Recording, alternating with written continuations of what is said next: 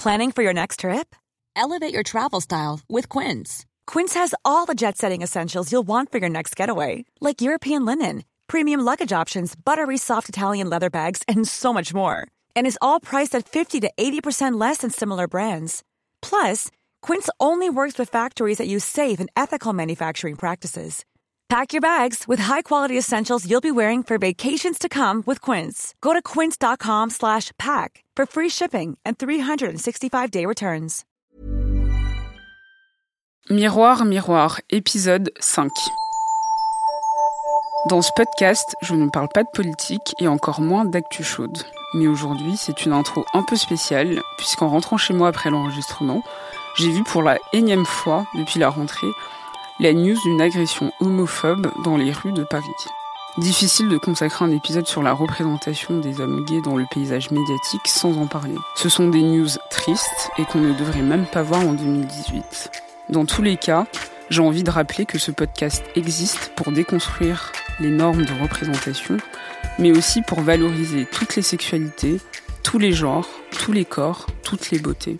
En fait, toutes les personnes dont on ne parle jamais assez ou pas de la bonne manière. J'invite donc des personnes concernées, d'une manière ou d'une autre, pour leur laisser cet espace d'expression, justement. Et c'est important pour moi de le rappeler.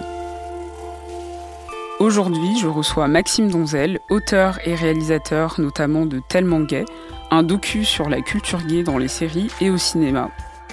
Avec lui, on va parler de ses représentations justement de l'homosexualité, de ses corps trop souvent essentialisés pour ne laisser place qu'à des stéréotypes et des clichés. Bonjour Maxime Donzel. Bonjour Jennifer. Merci d'être là. Pour commencer, est-ce que vous pouvez vous présenter, nous expliquer un peu euh, comment euh, vous en êtes venu à faire ce documentaire euh, tellement gay? Je suis auteur et réalisateur euh, audiovisuel, disons. Euh, J'écris euh, des, je, réalise des vidéos depuis assez longtemps sur Internet. Je suis à la base mon monteur en fait télé. Et petit à petit, via mon travail avec Arte, on a eu l'idée de faire un, documentaire sur la représentation de l'homosexualité dans la pop culture, parce que la pop culture est un sujet qui m'intéresse énormément depuis longtemps.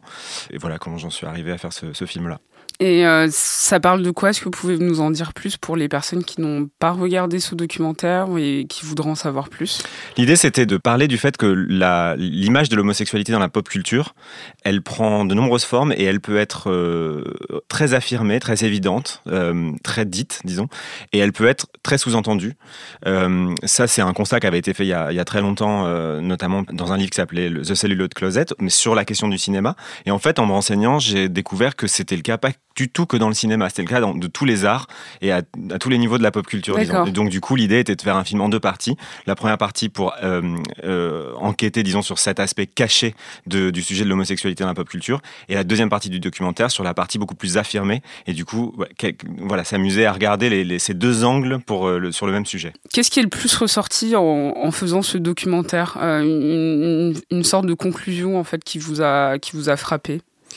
Le fait que puissent coexister deux façons de communiquer, une espèce de communication secrète quelque part entre les homosexuels entre eux pour parler à visage caché et se comprendre quand même et se dire des choses et une communication beaucoup plus affirmée, beaucoup plus ouverte, beaucoup plus militante qui du coup a plus pour but de parler un peu aux autres pour leur signifier qu'on existe que, et, à quoi on ressemble vraiment. Euh, et c'est ça que j'ai trouvé le plus fascinant, c'est que parfois ces deux discours-là sont, ont lieu en même temps, euh, parfois euh, complètement séparément. Ça, j'ai trouvé ça vraiment hyper intéressant et assez spécifique à cette culture-là. Il euh, y a quelque chose qui ressort beaucoup dans votre travail et notamment euh, dans, dans, ce docu, c'est le concept de la culture camp. Mmh. Moi, je suis pas directement concernée et je pense qu'il y a plein de gens aussi qui sont pas concernés, qui ne connaissent pas et qui ne savent pas ce que c'est. Est-ce que vous pouvez nous en dire plus?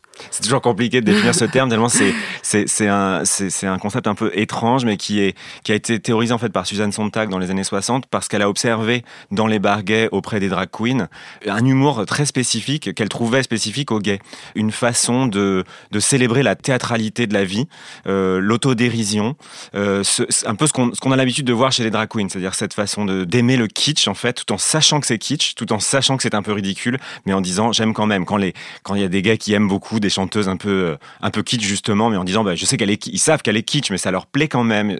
Et il y a quelque chose d'aimer ce qu'il y a de faux pour ce qu'il y a de vrai dans le faux.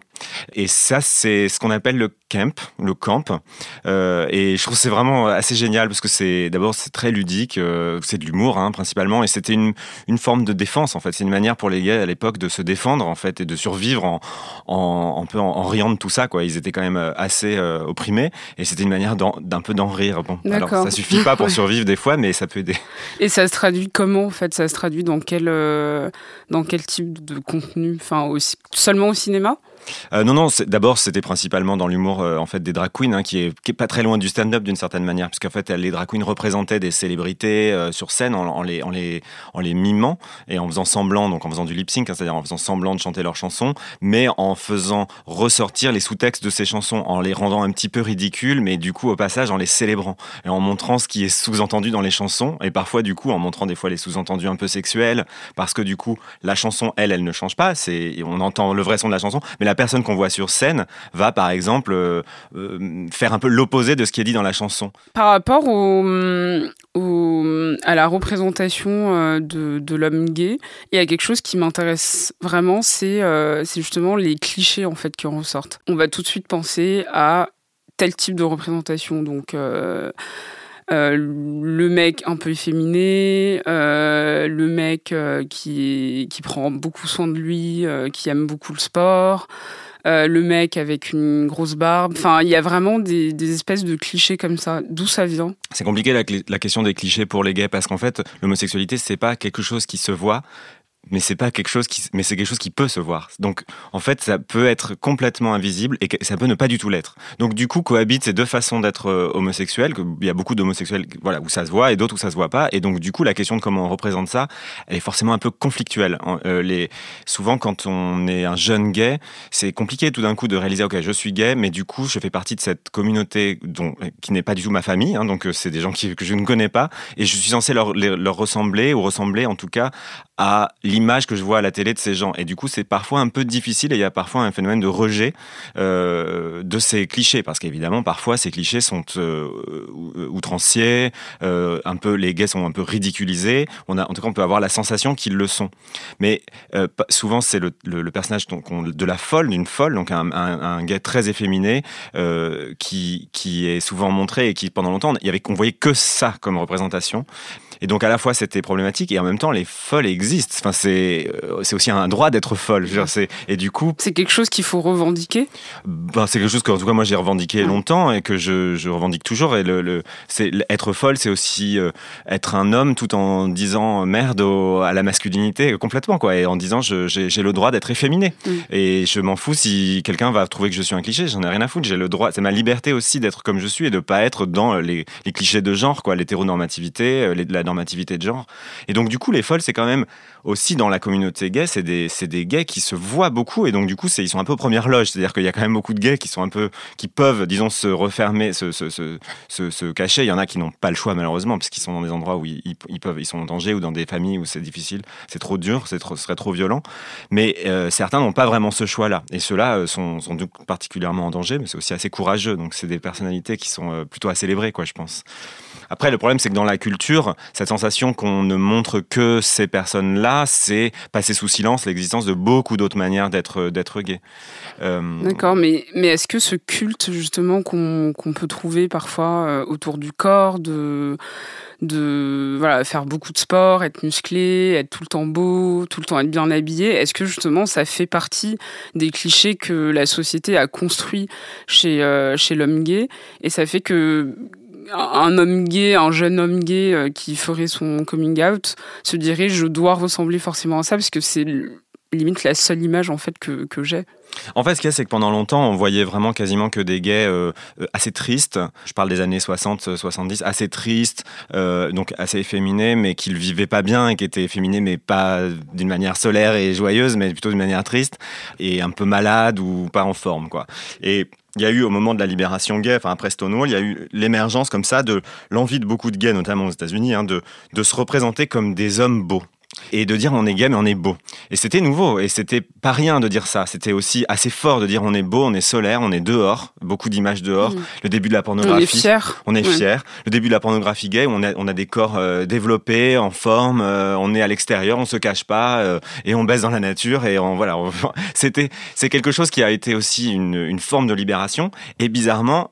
Pour euh, d'autres générations, la mienne en particulier, moi j'ai grandi du coup avec une omniprésence de cette représentation-là. Donc c'était un peu comme vous venez de le dire, quelque chose d'assez oppressant, d'avoir l'impression qu'il fallait absolument être sublime et gaulé, euh, sinon on était un mauvais gay quoi. Oui. Euh, et, et du coup, ça prend du temps un peu pour, pour arriver à comprendre. Il faut comprendre d'où viennent ces, ces clichés ou ces images pour arriver en fait à mieux vivre avec. Parce qu'en fait, il faut vivre avec. Il n'y a Mm. pas une bonne manière d'être homo. Et les homos qui sont très efféminés ont autant le droit d'être là que ceux qui sont euh, très euh, musclés, virils, je ne sais quoi. Est-ce que vous diriez que c'est la faute euh, au cinéma et aux séries, justement, d'avoir euh, codifié euh, ces, ces- ces formes de représentation et, et de nous avoir imposé juste une manière d'être un homme gay? J'ai l'impression moi que le, le ci- enfin, c'est comme si le monde du cinéma et des séries, enfin les gens qui les font se rendent pas compte de l'impact gigantesque. Mais je pense que pendant longtemps, l'impact incroyable de la pop culture n'était pas perçu comme il est perçu aujourd'hui. Maintenant, c'est évident pour tout le monde à quel point. C'est pour ça que c'est un sujet qui est si fort. hein, est-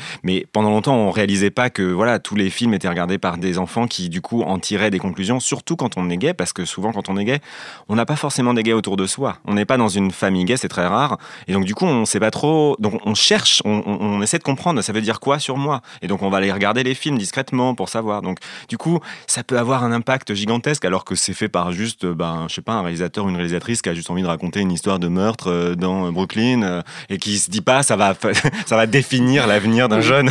C'est C'est c'est pas ça aussi le problème, c'est que finalement, les personnes qui sont derrière, que ce soit les réalisateurs, les scénaristes, sont pas toujours concernés par, euh, par le problème et que du coup, ils ont des représentations qui sortent de nulle part parce que eux-mêmes l'ont pas forcément vécu. Et du coup, euh, la seule chose qu'ils en ressortent, c'est ça c'est euh, le gay de telle manière qui sera soit efféminé, soit. soit très beau, soit enfin un cliché en fait ambulant quoi. un petit peu et puis parfois certains en prennent un peu conscience et ça c'est bien. Il y a eu quand même un événement, c'était Jonathan Demme quand il a fait le, le Silence des agneaux avec un personnage de, de, serial killeuse trans complètement caricaturale, abominable. Une fois que le film est sorti, a réalisé qu'évidemment, bah, les femmes trans qui ont vu ça, elles ont été vraiment, euh, enfin, très blessées, ouais. quoi. Mm. Et, et, et que du coup, il dit avoir, euh, c'est ce qui l'a motivé à faire Philadelphia, qui est un film sur euh, l'émergence du SIDA, et c'est un film qui est, alors euh, bon, pour le coup, qui parle pas de, de femmes trans, hein, mais, mais qui parle de ça. Alors c'est ça, il mélangeait tout encore à l'époque, mais bon, c'était déjà ça. Euh, il a fait Philadelphia parce qu'il a eu la, la sensation d'avoir fait, enfin, commis une faute envers la communauté Mm. LGBT. Donc, et Philadelphia, avec tous les défauts que ça peut avoir, c'est quand même un film assez important parce que c'est un énorme succès euh, populaire Mm. et ça a mis, euh, ça a mis un, un- un visage au SIDA. Enfin, ça a, ça a rendu le SIDA euh, humain et c'est des histoires humaines et des trajectoires et des tragédies humaines avec euh, Tom Hanks. hein, donc c'était Mm. Comme ça, tout le monde Mm. pouvait l'accepter et quelque part, c'était un film qui a été assez important. Mm. Euh, ces, ces derniers temps, j'ai l'impression que ça change beaucoup. On, on voit des séries comme euh, Looking. Bon, avant Looking, euh, qui est passé sur HBO, il y avait The L Word, qui est plus pour le coup sur euh, les lesbiennes. Euh, récemment, il y a eu Love Simon. Enfin, il y, a des- choses en fait qui commencent à changer. On a l'impression que du coup, on est moins dans cette euh, on, a moins besoin de rester dans cette caricature, dans cette représentation euh, de l'homme gay, que du coup, ça change. Est-ce que vous avez l'impression que c'est le cas? Aussi Oui, tout à fait. Il y, a eu, il y a eu plusieurs périodes. Il y a eu la période où il y avait pas de gays qui disaient qu'ils étaient gays. Bon, il y avait un personnage qu'on pouvait repérer qu'il était gay dans le fond et qu'on on était censé deviner. Il y a eu la période où il y a commencé à y avoir un gay dans l'histoire ou une lesbienne dans l'histoire, mais il pouvait pas y en avoir deux, hein, l'un ou l'autre, hein, qui faisait un peu le copain, voilà, qui était un personnage secondaire. Et puis il y a depuis, euh, je sais pas, depuis le début des années 2000 à peu près, quoi, il y a commencé à y avoir des séries qui disaient, bah, on va faire une série où il y aura 15 lesbiennes. et il y aura, bah, il y aura la butch, il y aura la, la femme, il y aura la celle qui va être maman, il y aura et qui vont essayer de montrer. Alors, euh, ça reste des clichés hollywoodiens et soap, quoi, mais c'était quand même euh, L-Word, une manière de raconter une histoire avec toutes sortes de lesbiennes hyper différentes pour un peu montrer qu'il n'y a pas une façon d'être lesbienne. Euh, chez les gays, euh, c'est vrai qu'il y a eu Queer as Folk qui a un petit peu fait ça à peu près au même moment, et ensuite plus récemment Looking. Vous mentionnez Love Simon qui du coup euh, cherche à faire un film générationnel qui va parler un peu à tout le monde parce que mine de rien, Word, on sentait que ça parlait aux lesbiennes ou aux gays. Euh, on, on, savait pas trop si ça pouvait intéresser des gens en dehors de ces communautés-là. Et là, on, cherche, on voit qu'ils cherchent à faire des films qui vont plaire euh, au-delà des gens concernés. Love Simon, c'est une histoire d'un groupe d'ados et l'histoire principale, c'est celle d'un jeune gars. Donc c'était assez significatif de dire, en fait, les ados peuvent totalement s'identifier et s'intéresser à un film dont le héros est gay, même si eux-mêmes ne le sont pas, parce que ça va raconter quelque chose qui est proche de quelque chose qu'ils peuvent vivre et qui peuvent se projeter dans un personnage qui est gay sans, sans pour autant être paniqué. C'est aussi le signe que la jeunesse fait des progrès quand même. Oui. c'est pas tant le cinéma et la, les séries qui font des progrès. Je pense que c'est juste que les jeunes sont beaucoup moins bêtes que, les, que, que, nous. et que du coup, bah, le cinéma et la série et les studios euh, en sont totalement conscients et qu'ils leur proposent des choses un peu moins stupides. Mm dans ces représentations, justement, j'ai l'impression que oui, le corps gay commence à changer et qu'on arrive vers autre chose, mais il manque encore euh, des représentations euh, plus fortes de de bah, d'hommes noirs gays, de femmes lesbiennes euh, différentes, de de femmes trans, d'hommes trans. Enfin, j'ai l'impression que du coup, c'est comme si on était arrivé à un stade où les choses changent pour la communauté gay, mais du coup masculine mais que le reste, euh, le reste dans LGBT, euh, il est vous quoi. Euh, c'est sûr qu'il y a des, certains sujets qui sont très absents. par exemple, les intersexes, puisque la communauté LGBTI inclut les, les, intersexes dont on n'entend quand même jamais parler. Enfin, c'est quand même, alors que ce serait très intéressant et c'est, enfin, c'est des histoires humaines aussi passionnantes et c'est une communauté. les personnes trans, effectivement, ont été très maltraitées, je trouve, parce que souvent jouées par des personnes qui sont cisgenres.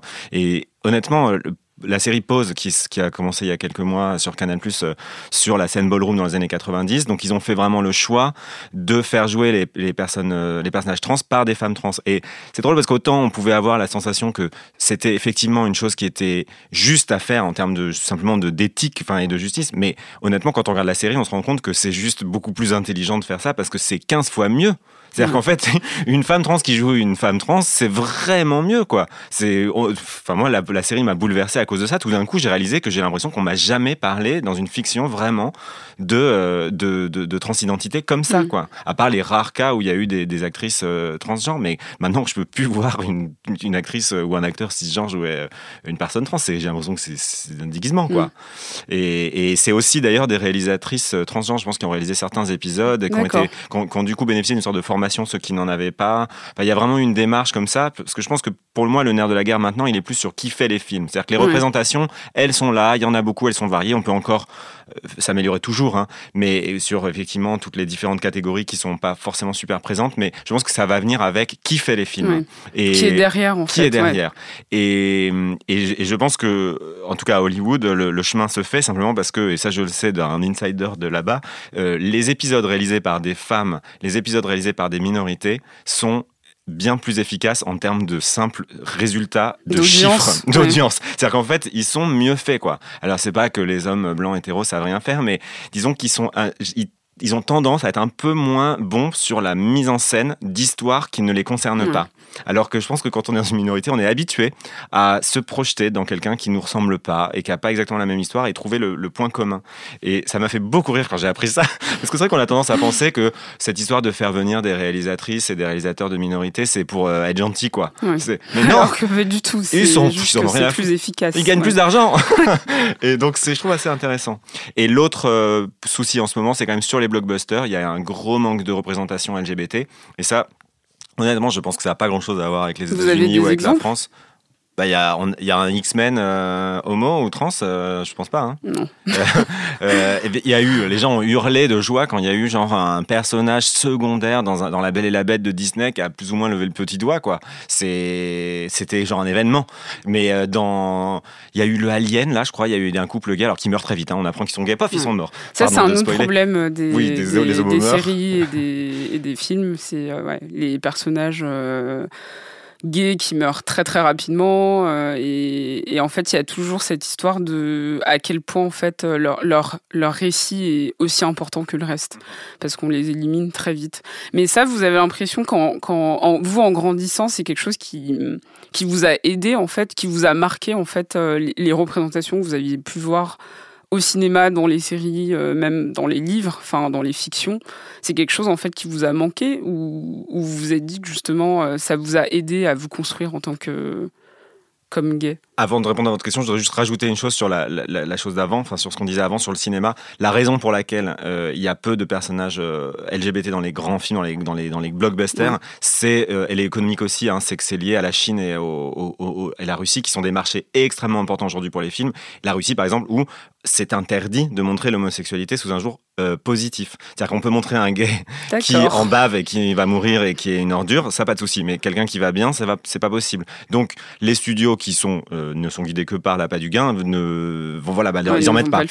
Donc euh, tout est le moment où en fait euh, politiquement ça va être trop risqué pour eux de continuer à faire ça. Ils commencent à, faire des petits pas aussi pour voir comment ça se passe à l'étranger. Mais voilà, c'est lié à des, questions aussi très économiques et pas vraiment des questions morales internes, au, disons à l'Occident.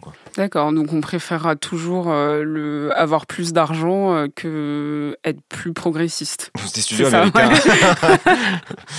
voilà. Enfin, faut pas être dupe, disons, de, je pense. Hein, et donc, votre question sur euh, moi, mon enfance. Euh, oui, les représentations, elles sont extrêmement violentes. Hein. Moi, j'ai une de mes des premiers, premiers souvenirs que j'ai d'avoir vu un homo à la télé, c'est dans un téléfilm sur, euh, je crois, la 5, c'est une chaîne qui n'existe plus. et il y avait, c'était un téléfilm sur des, des néo-nazis et qui croisent un couple gay dans un aéroport et ils suivent un des deux dans les, dans les toilettes et ils lui éclatent la tête sur un urinoir en mille morceaux. Et, parce qu'ils l'ont vu embrasser son copain et, aussi parce qu'il avait un, un sweat rose sur les épaules. Noué comme. Et, et, je crois que j'avais genre 11 ans et, je me suis dit, ok, faut peut-être un peu plus parce que j'étais quand même conscient d'être gay, donc je vais avoir 13 ans, 14 ans. Et, et vraiment, ça a imprimé l'idée que, ok, donc si j'embrasse mon mec dans la rue, voilà, je vais peut-être me faire éclater la tête sur un urinoir par des néo-nazis. Et du coup, ça a vraiment pour moi freiné. C'est-à-dire que c'est devenu, ok, il faut vraiment pas que je sois gay, quoi. Parce que quand on est un jeune homo, on n'est pas sûr totalement sûr d'être homo. Ça prend Et du coup, ça devient quelque chose d'extrêmement inquiétant.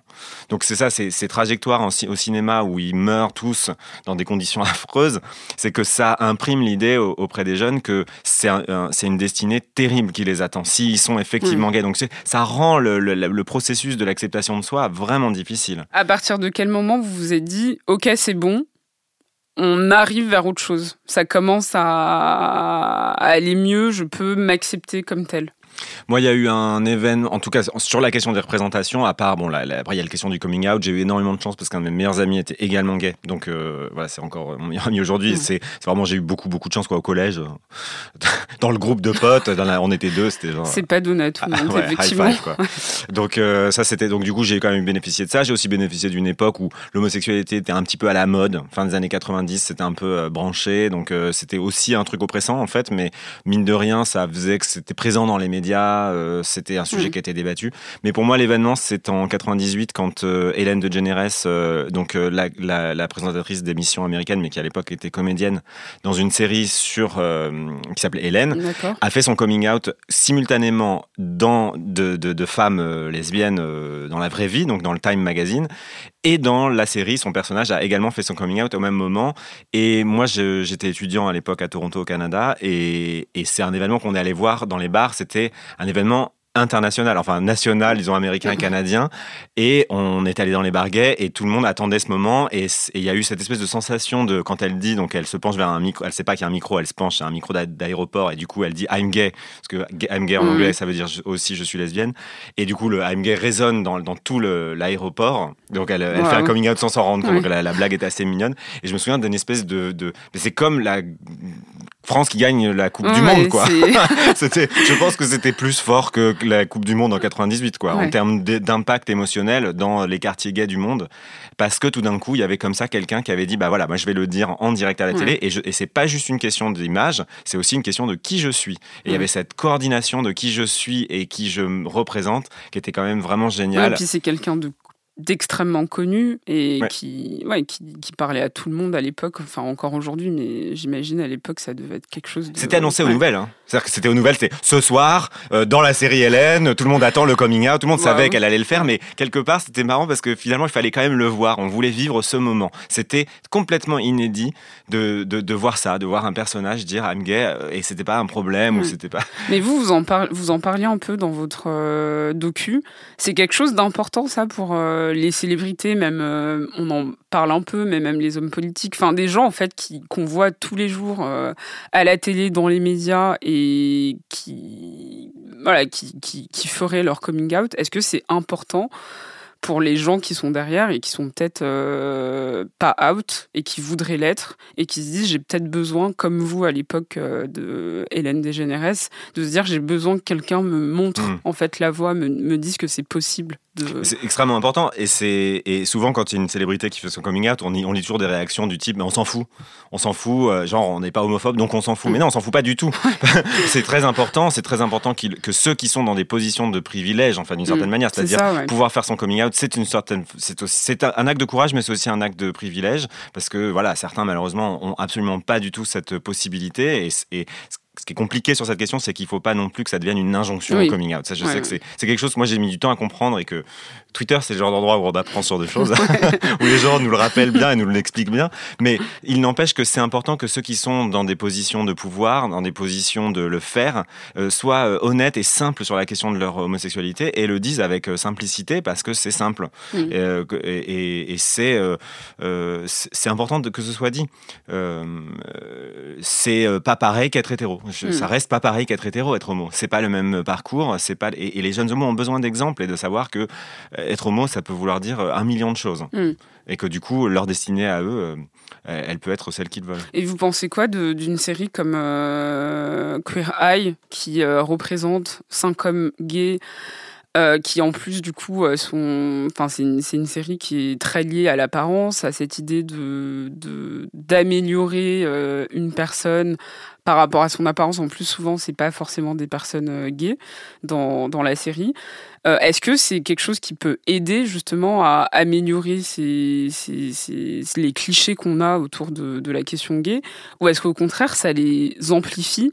Parce qu'il y a toujours ce truc de le, le gay égale euh, j'aime euh, le maquillage, j'aime la coiffure, j'aime euh, m'habiller, j'aime ci, j'aime ça. Et donc je transmets ça à un hétéro qui serait complètement à l'ouest sur ces questions-là. Est-ce que ça aide justement à changer ça ou est-ce que ça, ça exagère ce, ce trait? Là où Queer Eye est extrêmement réussi, c'est qu'ils ont placé le sujet sur la masculinité et non pas sur l'homosexualité ou l'hétérosexualité. C'est pour ça qu'effectivement, ils interviennent auprès de majoritairement des hommes hétéros, mais aussi un, un jeune homme transgenre euh, et aussi un homme gay. Et, et, du coup, la question, elle est plus qu'est-ce qu'on fait? Et c'est quand même un peu le nerf de la guerre en ce moment. Hein. Qu'est-ce qu'on fait de notre masculinité, nous, là? Ça va pas du tout, on fait n'importe quoi, on est d'accord. et du coup. Vous pourrez écouter les coups sur la table pour ça. Et, et, du coup, c'est quand même un sujet en ce moment qui, qui, qui on sait, est à la base d'énormément de problèmes de sexisme énormément de problèmes, mais de racisme aussi, énormément de problèmes à tous les niveaux. et de transphobie. Et de transphobie, et d'homophobie, et d'homophobie venant d'homos eux-mêmes parfois, et de la haine de soi chez les gays. Enfin, c'est quand même le, le, le gros point de problème. Donc, je trouve intéressant de se dire, ces cinq hommes gays, finalement, ces cinq quand on est gay, on est obligé de se confronter à cette question de la masculinité de manière un peu frontale. Certains le font pas, mm. mais la plupart sont un peu obligés de s'y confronter. Euh, et du coup, c'est pour moi, c'est ça que je trouve intéressant, c'est que du coup, bah, ces cinq hommes-là viennent avec leur expérience de s'être confrontés à une société qui te dit parce que tu es gay, tu n'es pas un vrai homme, mm. et qui ont dit ouais, mais être un vrai homme, ça veut dire quoi? Et bah pour moi, ça veut dire se maquiller. Bah pour l'autre, ça veut dire être cultivé ou être euh, pour apprécier la ça veut dire aimer la déco, etc. Et ça et, et, là où la série est très habile, c'est qu'ils cherchent pas du tout à imposer un style à chaque euh, euh, homme auquel, auprès de quel ils interviennent, mais plutôt de le comprendre et de comprendre comment l'aider en fait à dépasser les, les, barrières qui se mettent à eux-mêmes, que la, que, que, la masculinité, les, les, toxiques en fait, les, comment elle les bloque et, mm. et, les aider en fait à enlever ces, ces, verrous et les laisser être euh, quelque chose de plus finalement sincère sur qui ils sont. D'être eux-mêmes en fait, eux tout simplement. Donc ça reste un objet très pop et très. Perso, j'adore cette série. Ah Ce qui est drôle, c'est que l'original, parce que c'était quand même un remake d'une série qui était beaucoup moins habile et, et un peu lourdingue. Et, c'est rigolo qu'ils aient réussi à, vraiment ancrer cette série dans l'époque, dans quoi, parce qu'on on sent quelque chose de. Voilà, c'est un sujet d'aujourd'hui. Euh, je la trouve vraiment réussie. Puis Jonathan Van Ness, euh, on l'adore. Mon préféré. Can you believe? On l'adore. Quel conseil vous donneriez aux, à des personnes qui nous écoutent, qui sont soit concernées ou pas, euh, qui se posent des questions, qui se demandent comment faire, comment se représenter, comme, enfin, qui se pose mille questions. Est-ce que vous avez des conseils à donner? Même si euh, j'entends bien que vous n'êtes pas la voix euh, de tous les homos euh, de Paris, de France. si, si, j'ai été élu. Je pense que le premier conseil, c'est en fait partager son secret avec une personne. Juste une personne de vraiment confiance, si il y a une personne de confiance.